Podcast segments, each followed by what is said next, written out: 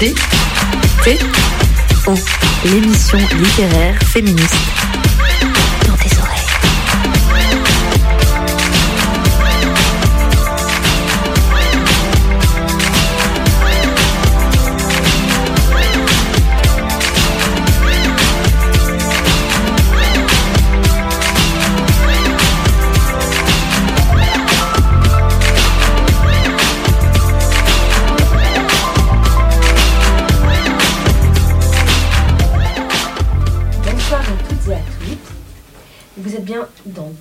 l'émission littéraire féministe de Radio Canu. Ce soir, on revient tout juste des vacances, c'était l'été, et certaines de nos animatrices nous ont envoyé des cartes postales.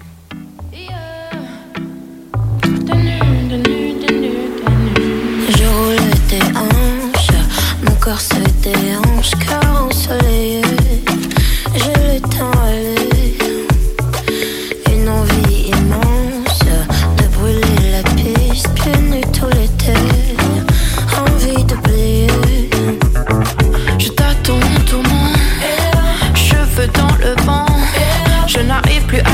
j'espère pouvoir un jour te retrouver. J'attends tout le monde, mais t'arrives quand il saute. Je n'arrive plus à capter, j'avais pourtant dit qu'on se retrouvait. On envoie des nuits de tout l'été, capturer l'instant, slow sur la plage. On envoie des nuits toute la noche.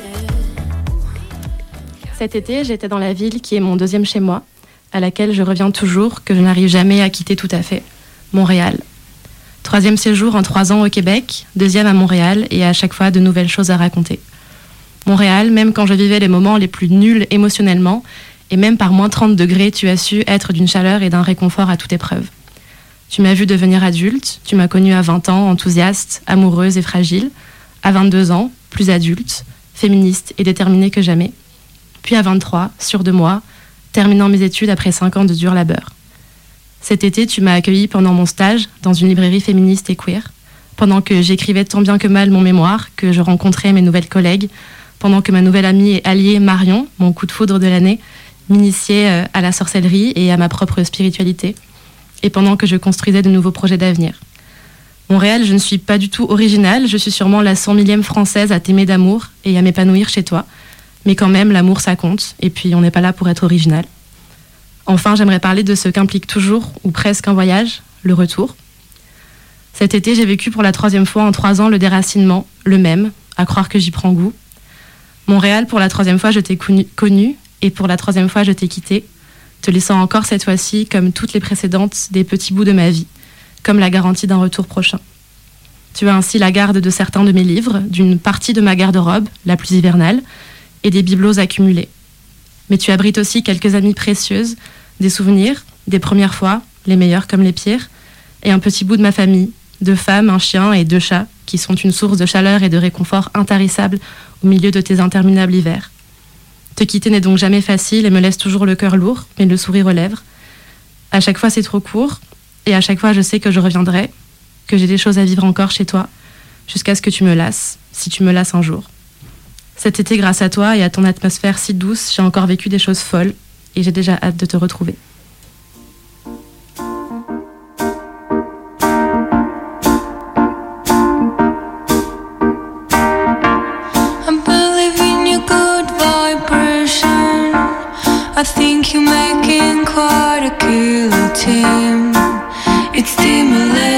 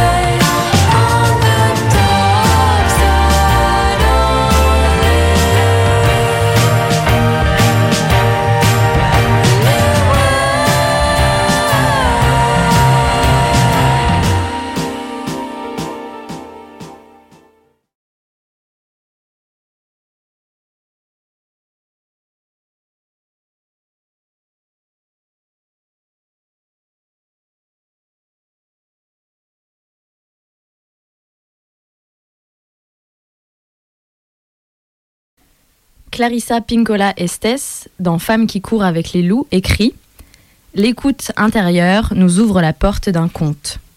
L'histoire racontée est perçue comme des vibrations qui, transformées en impulsions électriques, parviennent au cerveau par l'intermédiaire du nerf auditif.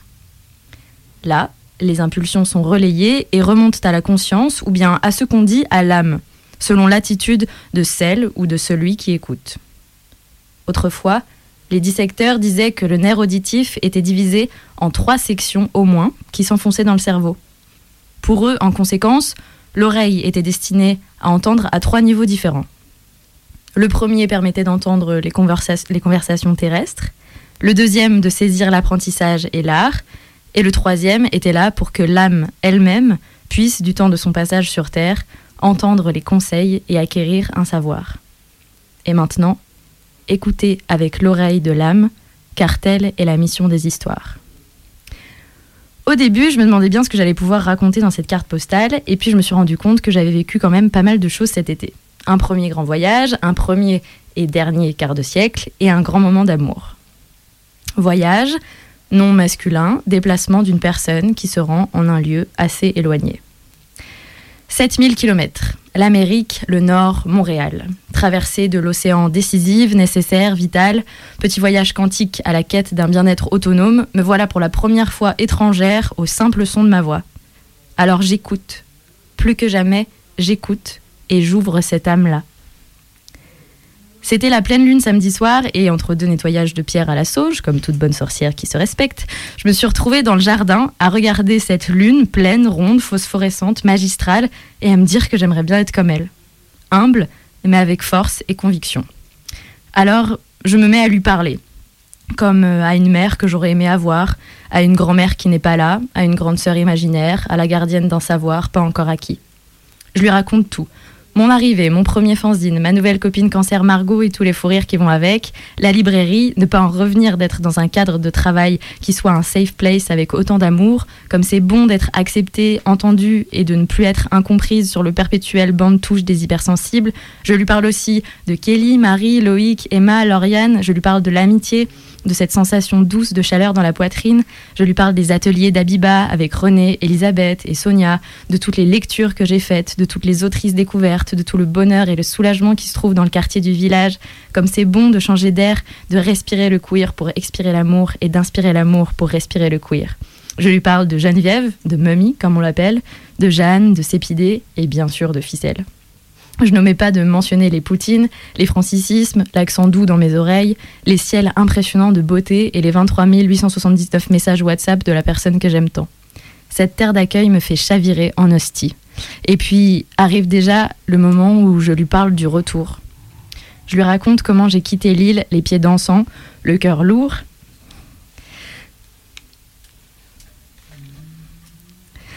le cœur lourd, si plein d'images et de souvenirs de ces rencontres. de ces rencontres qui vous permettent de mourir moins finalement. Je lui parle pas de mes galères de taf, de thunes, d'appart, de famille. Je privilégie l'humain et l'humaine qui me font du bien.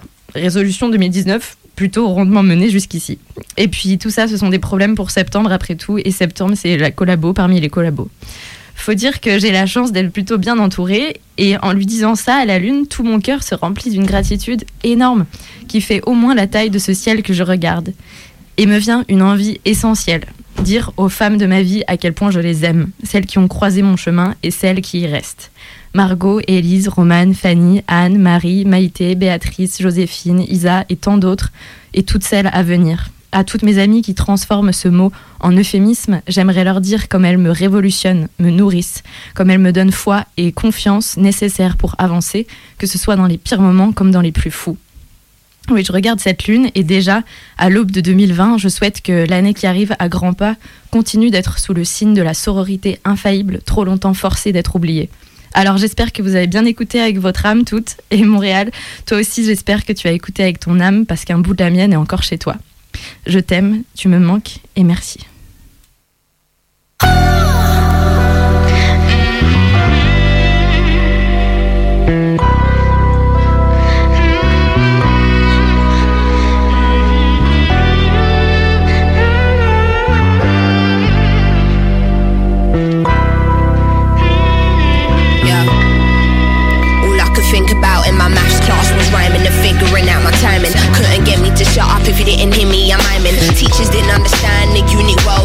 While you was finding the answers, it's instrumentals I'm finding. I know, I know. I should have paid attention more. Got to where I am, I wouldn't change my life for yours. Soon as I got my first paycheck, man, I wanted some more. And then I got my second, fuck it, it's music galore. I invested in equipment, fuck it, I'm taking it all. Taking it, do this shit myself, but now there's Mary next door. I know for a fact this just might be a problem. Cause when I turn those speakers up, there ain't no one to stop me. Some in love with the sound, it probably messed with my hearing. When I recorded this, like I needed Mary to hear it. Come to think of it, she's heard everything before the world has. Heard the EPs way before the world has. Heard me sing it live way before the world has. Heard my mistakes and frustration way before the world has. I know I should turn it down, couldn't resist. Saw her smoking fags out the window, I knew she was pissed. Shit, I didn't consider that she probably couldn't sleep. I know that it's selfish at the time, I couldn't see.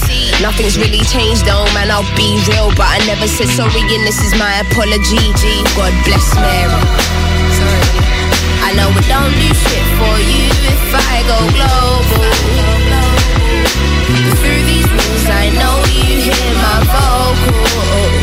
And I know you don't need nothing from me. No, you don't need nothing from me. No, you don't need nothing from me. You the me so many times. Could've called the police so many times. Knew you was pissed, man. I saw so many signs. Wanted to speak to you, but thought never mind. You're smiling at me like it's alright, but I should've known that it's not alright. I'ma turn it down and consider your night, but let me turn it up for me one more time, one more time. Please, can you bear with me? I'm just trying to make music to change my life. No, you don't owe me anything, co. I know you put up with everything on site. Probably hear this playing from your bedroom on repeat. Wrote a song about my neighbor as you all can see though. Nothing's really changed though, man. I'll be real, but I never said sorry, and this is my apology. So God bless Mary.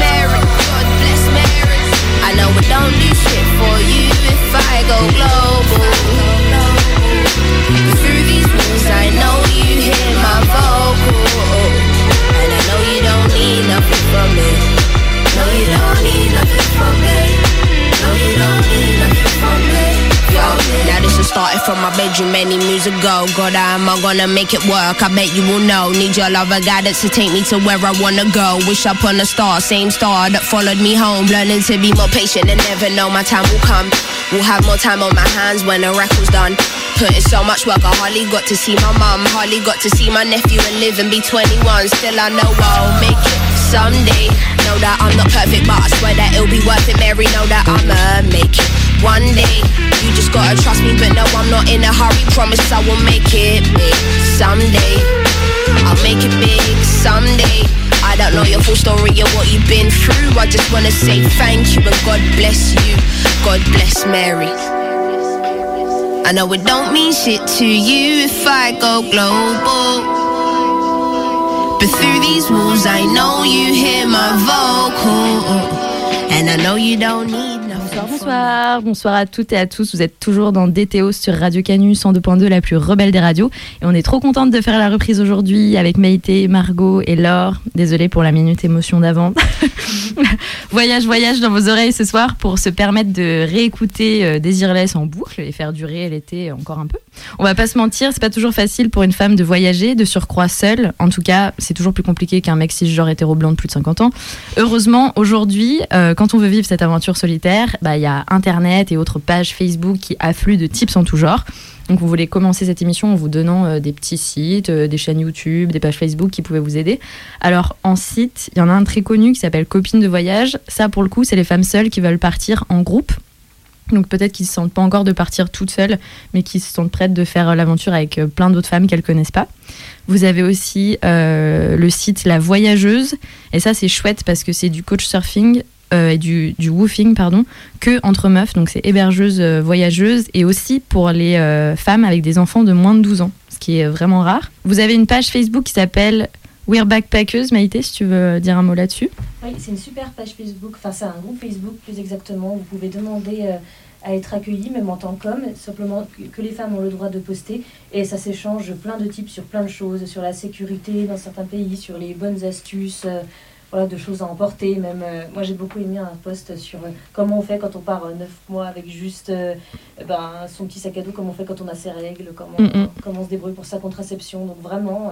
ça s'échange des tips sur tout et sur rien et sur tous les aspects pratiques du voyage. Donc allez-y. Trop bien. Euh, sur YouTube, il y a une youtubeuse et illustratrice que moi j'adore qui s'appelle Ectomorph qui a fait une super vidéo sur le sujet où elle partage son vécu. Elle est partie un an en sac à dos en Australie, elle a fait d'autres pays aussi. Et il y a une autre youtubeuse qui est très chouette qui s'appelle La Carologie qui parle de son expérience. Donc on vous mettra euh, tous les liens sur le blog et sur l'Arte Audioblog. Et puis si on a envie de laisser euh, libre cours à son âme d'aventurière, on peut aussi choisir d'a- d'allier ce voyage solitaire à un mode de transport original. Euh, en effet, le voyage peut prendre mille et une formes, couleurs, saveurs, aussi enrichissant à des milliers de kilomètres au-dessus du sol, comme le coucou qui servait d'avion à Marise Bastier, quintuple record woman d'aviation, ou au plus profond de soi-même, comme Ama, qui est une des plus grandes figures spirituelles de notre temps. Il y a encore euh, Françoise Artaud, qui est la première femme victorieuse euh, de la route du Rhum avec sa voile, Hélène MacArthur, bien sûr, Maud Fontenoy, Fontenoy pardon, qui est la première femme à réaliser l'exploit de la traversée sur l'océan Pacifique Sud d'est en ouest à la rame sans aucune assistance. Il y a euh, aussi Joséphine Baker qui prenait un bateau de New York pour la France il y a 94 ans, en septembre 1925, pour vivre la grande aventure parisienne. Il y a la skippeuse Isabelle Autissier, première femme à faire le tour du monde en solitaire. Et Gianni Longo en vélo, et j'en passe. Donc autant de femmes qui se dépassent que de challenges relevés. Alors on vous a concocté quelques lectures pour la suite de cette émission avec tout un panel de voyages extérieurs et intérieurs qui, je l'espère, vous plairont. Alors belle écoute sur Radio Canu. Nous partons. Au détour du chemin, je me retourne pour regarder encore une fois l'hôte très bienveillant qui, il y a quelques jours, sans nous connaître le moins du monde, nous a cordialement accueillis, Yongden et moi, lorsque nous avons sollicité son hospitalité. Du portail de la mission, le révérend père nous suit des yeux. Une expression d'inquiétude est empreinte dans le sourire qu'il nous adresse. Il n'a pas été dupe des vagues projets que nous lui avons exposés. Le but de notre voyage entrepris dans des conditions singulières lui demeure mystérieux. Où irons-nous, seuls, à pied et sans bagages? Il se le demande, sans pouvoir le deviner, pressentant quelque hasardeuse expédition, et je suis certaine que les noms des énigmatiques passants qui, durant quelques nuits, ont dormi sous son toit, seront prononcés dans ses prières. Puissent s'accomplir les vœux qui lui sont chers. Qu'il soit béni pour la chaleur réconfortante dont son amitié enveloppe mon départ pour la Rome lamaïste. Adieu. Le sentier fait un coude. La maison de la mission est hors de vue. L'aventure commence.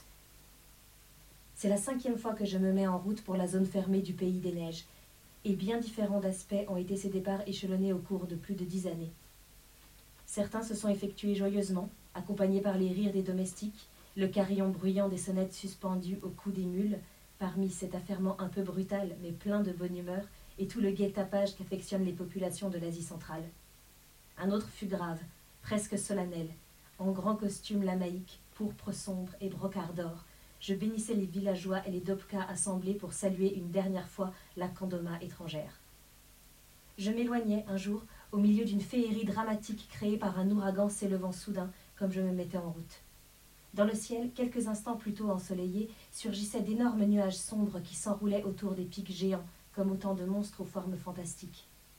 Une sinistre teinte plombée se répandit sur les montagnes environnantes, transformant le décor immaculé et plein de majestueuse sérénité des hautes cimes en une sorte de morne et terrifiant paysage des enfers. La tourmente de neige m'enveloppait alors, et chancelante, aveuglée, un peu semblable à une épave ballottée par la tempête, je m'en allais. Deux fois, je partis en secret, aux premières lueurs du jour, emmenant ma petite caravane à travers les immenses solitudes tibétaines. Déserts arides et déserts d'herbes, tous deux silencieux, farouches, énigmatiques, haute terre âpre et fascinante, pays de rêves et de mystères. Maintenant, le chaud soleil de l'automne chinois brille au beau ciel bleu sombre. Les montagnes, les bois toujours feuillus semblent nous inviter. Nous avons vraiment l'air de partir pour une simple excursion. C'est là du reste ce que nous avons déclaré aux bonnes gens du village que nous venons de quitter. Nous allons herboriser sur les montagnes. Cependant, l'entreprise est sérieuse et je n'ignore aucun des obstacles qui vont se dresser sur mon chemin. Pour le moment, mes bagages ostensiblement laissés en dépôt au village prévenaient tout soupçon concernant mes projets. Cependant, même en prétextant des excursions peu lointaines, il m'avait été impossible de partir seul avec Yangden, tous deux chargés d'un ballot comme nous allions l'être au Tibet. Une telle façon d'agir, si contraire aux habitudes des voyageurs étrangers, eût incité les gens du pays à m'épier pour découvrir la raison de mon étrange conduite. Force m'avait été d'engager deux porteurs, et tout en cheminant, je repassais dans mon esprit les ruses imaginées durant les jours précédents pour me débarrasser d'eux en temps voulu. Ce temps approchait rapidement, car le surlendemain, nous arriverions au pied du chemin de traverse escaladant le Kakarpo, en face du village de Londré, et c'était par ce sentier que je comptais m'échapper pour gagner pendant la nuit la route du pèlerinage encerclant la montagne sainte. Si mon plan échouait là, mon voyage à Lhasa serait irrémédiablement compromis. Le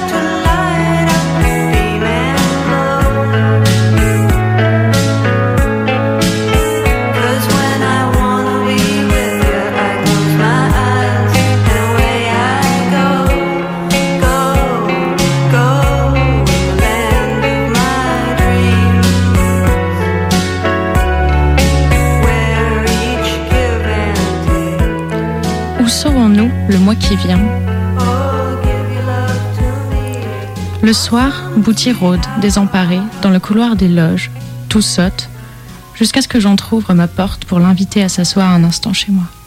Il insinue ses reins de chien maigre sur une frêle chaise, dont la peinture blanche s'écaille, et ramène ses pieds sous lui pour ne pas gêner mes mouvements. Braque vient nous rejoindre et s'accroupit en romanichelle, le derrière au chaud sur le tuyau du calot. Debout entre eux, j'achève de me vêtir, et ma jupe rouge, brodée de dessins jaunes, les évente au passage. Nous n'avons pas envie de parler, mais nous bavardons, luttant contre un sourd besoin de nous taire, de nous serrer les uns contre les autres et de nous attendrir. C'est Braque qui conserve le mieux son activité curieuse et lucide, son appétit commercial de l'avenir. L'avenir, pour moi, ici ou là, mon goût tardif, acquis, un peu artificiel, des déplacements et du voyage, fait bon ménage avec un fatalisme foncier et paisible de petite bourgeoise. Bourgeoise désormais, oui, et que les tournées ont mené de ville en ville, mais bohème ordonnée, attentive à recoudre elle-même les nippes bien brossées. Bohème qui porte presque toujours sur elle sa mince fortune. Mais, dans le petit sac en peau de daim, les sous sont d'un côté, l'argent blanc de l'autre, l'or caché précieusement dans une pochette à secret. Vagabonde, soit, mais qui se résigne à tourner en rond, sur place, comme ceux-ci, mes compagnons, mes frères. Les départs m'attristent et m'enivrent, c'est vrai, et quelque chose de moi se suspend à tout ce que je traverse. Pays nouveau, ciel pur ou nuageux, mer sous la pluie couleur de perles grises, s'y accroche si passionnément qu'il me semble laisser derrière moi mille petits fantômes à ma ressemblance, roulés dans le flot, bercés sur la feuille, dispersés dans le nuage. Mais un dernier petit fantôme, le plus pareil de tous à moi-même, ne demeure-t-il pas assis au coin de ma cheminée, rêveur et sage, penché sur un livre qu'il oublie de lire? Mon départ prochain? La liberté? Bon, la liberté n'est vraiment éblouissante qu'au commencement de l'amour, du premier amour, le jour où l'on peut dire, en l'offrant à celui qu'on aime, Prenez, je voudrais bien vous donner davantage. Des villes nouvelles, des pays nouveaux, entrevus, frôlés à peine, qui se fondent dans le souvenir. Est-il des pays nouveaux, à qui tourne en rond, comme un oiseau tenu par un fil? Mon pauvre essor, repris chaque matin, n'abordera-t-il pas, chaque soir, au fatal établissement de premier ordre que me vantent Salomon et Brague J'en ai vu tant déjà d'établissements de premier ordre. Côté public, une salle cruellement inondée de lumière, où la fumée lourde amortit à peine lors des moulures. Côté artiste, des cases sordides, sans air, et l'escalier de fer aboutissant à des latrines immondes. Il faudra donc, pendant 40 jours, soutenir cette lutte contre la fatigue. La mauvaise volonté blagueuse des machinistes, l'orgueil rageur des chefs d'orchestre provinciaux, la chair insuffisante des hôtels et des gares. Il faudra trouver et renouveler sans cesse en moi ce trésor d'énergie que réclame la vie des errants et des solitaires. Il faudra lutter, enfin, ah, je ne saurais l'oublier, contre la solitude elle-même. Et pour arriver à quoi? À quoi? À quoi?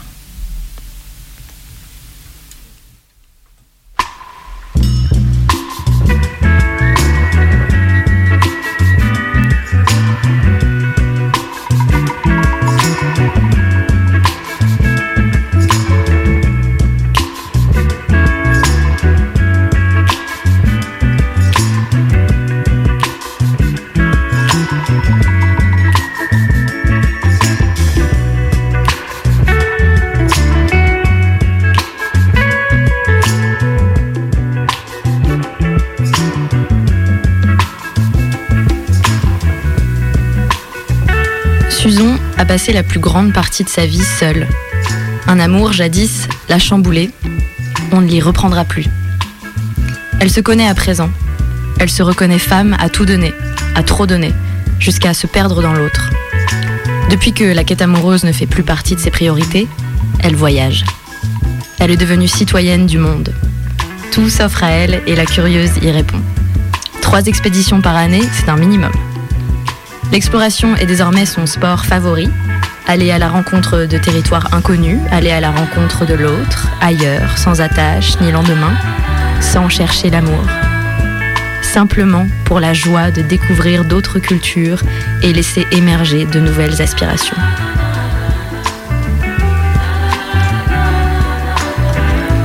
La solitude, elle en a fait la conquête, d'un voyage à l'autre. Je l'ai vu revenir un jour de son pèlerinage sur le chemin de Compostelle, animé d'une ferveur renouvelée face à la vie.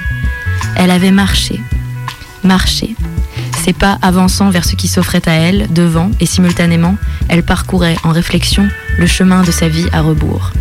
Elle venait d'arpenter son pays intérieur, elle se sentait enfin apaisée.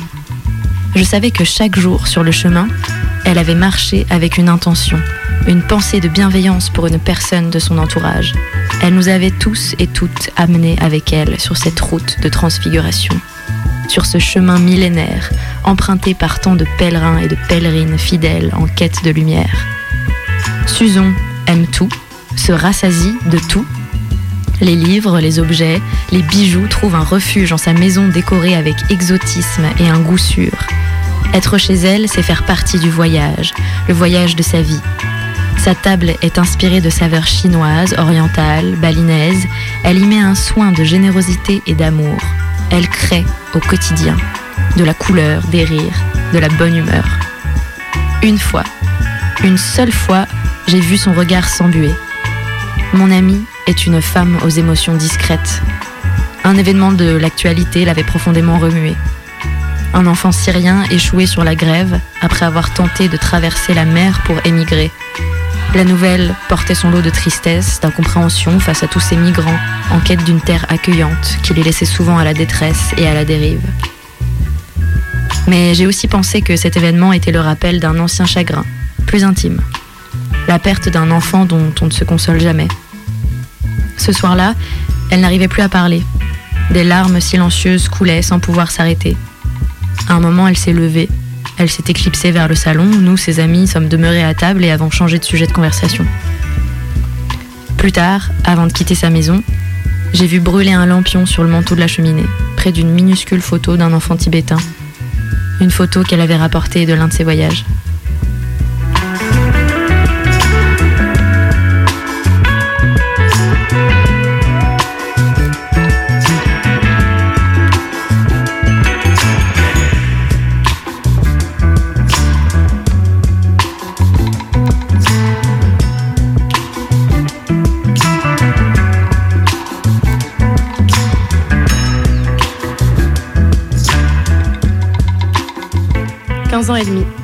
C'est la traversée du fleuve.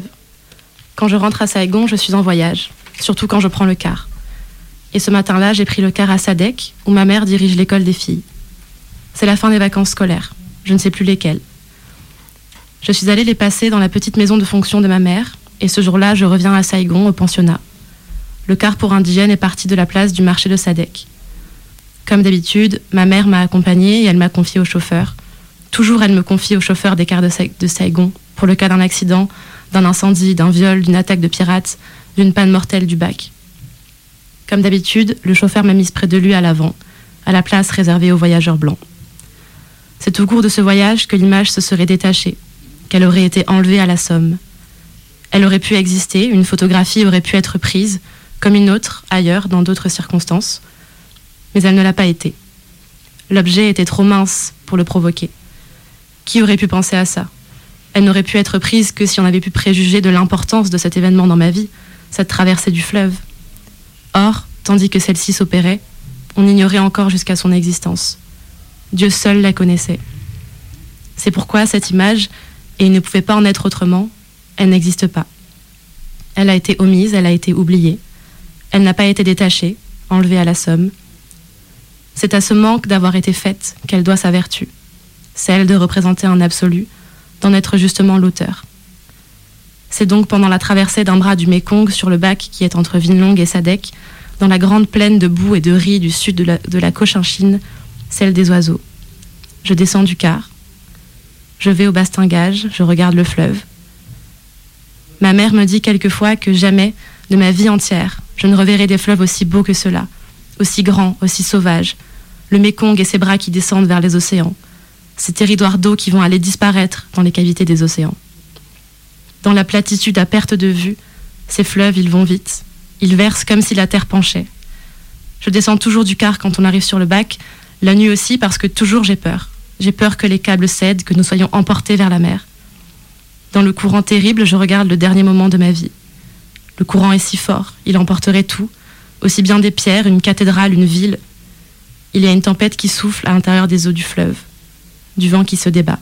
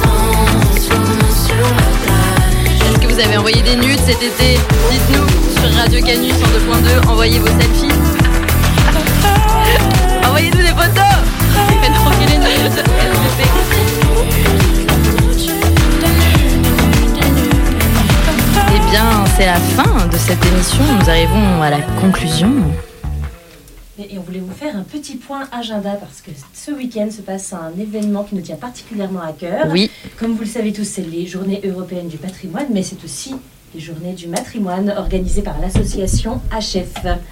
Et comme on est en Auvergne-Rhône-Alpes, on voulait notamment faire un petit focus sur ce qui va se passer euh, ce vendredi. On a la soirée d'ouverture des Journées du matrimoine qui vont se dérouler au musée Gadagne, qui est dans le 5e arrondissement de Lyon. Et on aura quelqu'un que vous connaissez très bien qui va faire une conférence gesticulée. C'est Anne Monteil-Bauer avec son association Si Si les femmes existent. Et on avait reçu Anne il y a de ça euh, un an et demi. ouais, crois. en mars, c'était la quatrième autrice qu'on a reçue dans l'émission. et voilà, et donc elle fera une conférence gesticulée sur les femmes peintresses à travers l'histoire, donc à ne surtout pas manquer. Et vous aurez aussi une introduction de Julie Rossello-Rochet, qu'on a aussi Oui. reçue dans cette émission, qui va nous parler de sa thèse sur les autrices dramatiques. Trop bien. On aura aussi une petite introduction au conte de la Merlois par la conteuse Françoise Barret. Et vous pourrez me voir mettre en scène et lire une tribune de Michel Rio Sarcey qui a été publiée dans Le Monde. Voilà, donc rendez-vous à 18h30 au musée Gadagne vendredi et pensez à réserver, il y a très peu de place. On va se retrouver dans 15 jours, le lundi 30 septembre à 22h, avec l'autrice et poétesse Samantha Barenson qui écrit des choses somptueuses, magnifiques. On a trop hâte de vous les lire, on a trop hâte de la recevoir. Et puis, bah, merci à toutes d'avoir été là ce soir, Laure, Margot, Maïté. Et puis, euh, bah, c'est la rentrée, quoi.